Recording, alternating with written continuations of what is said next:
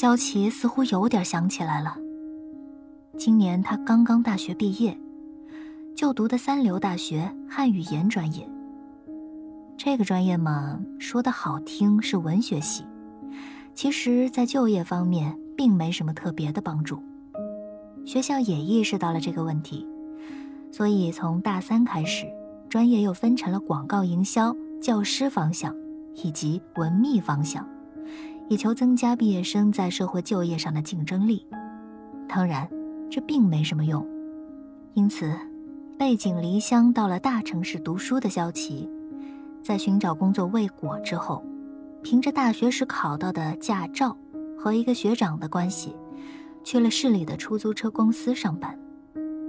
他这个人呢，随遇而安，也没什么出人头地的想法，从小到大没什么特长。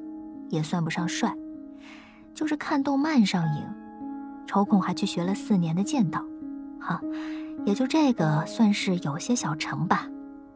对他来说，有份工作，能温饱肚子，能玩玩游戏，他也就能过得很开心了。上班的第一天，他开着车跑了趟城郊，回来的时候就发生了车祸。这么说起来。现在想想，确实有那么猛烈的一闪，然后车子就没法控制的撞上去了。萧琪用手扶着额头，车祸前后的记忆片段非常的杂乱且零碎，始终难以拼凑清晰。你的寿命本来按照计划，你还有六十二年的寿命，会在二零七九年十一月八号死于心脏衰竭。结束你碌碌无为而又没有什么意思的一生，呃，这么说好像有点失礼。我看看，天使突然掏出一个小小的记事本，翻了起来。好吧，的确没什么意思。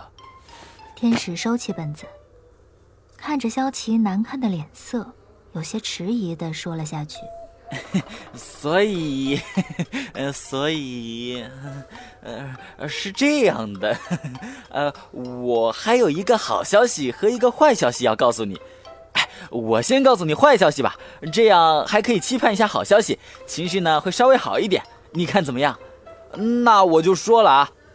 哎，你别这么瞪我！我知道你想让我先说坏消息的是不？我知道你们人类就喜欢把好东西留到最后，好消息也一样，不是吗？啊，好了好了好了，我说我说，你气别喘得那么急嘛，我们深呼吸一下好不好？哎，好，我说我说我说，先告诉我，我现在到底是死是活？呃，这个问题其实有点难讲。这次车祸呢，其实就死了你一个。哎，不对，这么说有点不对。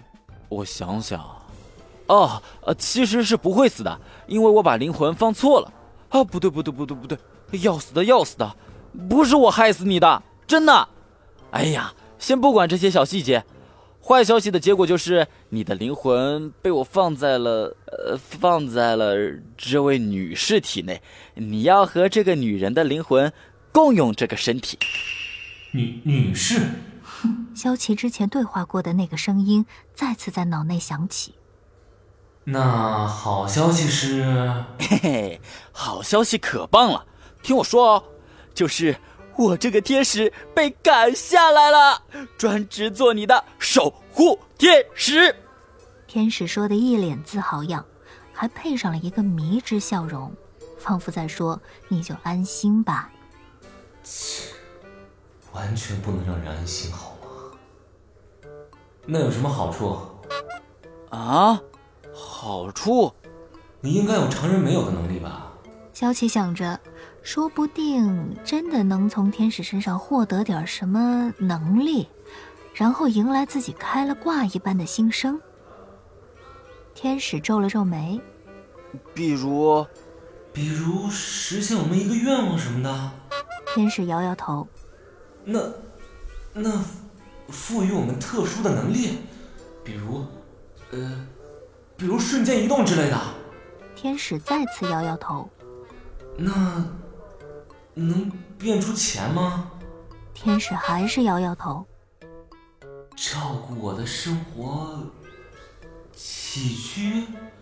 天使惊恐的瞪大了眼睛，头摇得像个拨浪鼓。什么都不会，那你到底是来干嘛的？天使皱着眉头想了想，似乎自己都忘了下来的工作内容是什么了。哦，对了，他从裤子口袋里掏出笔记本，翻了起来。有了，有个核心任务就是监视你们，防止你们对别人说出真相。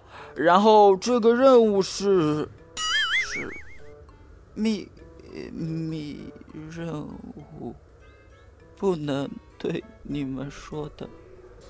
吧。天使干咳了几声，异常真诚的说道：“ 能当我刚才什么都没有说过？我们重新再来一遍，好吗？”滚出去！这是两个灵魂第一次感受到了心灵上的共鸣。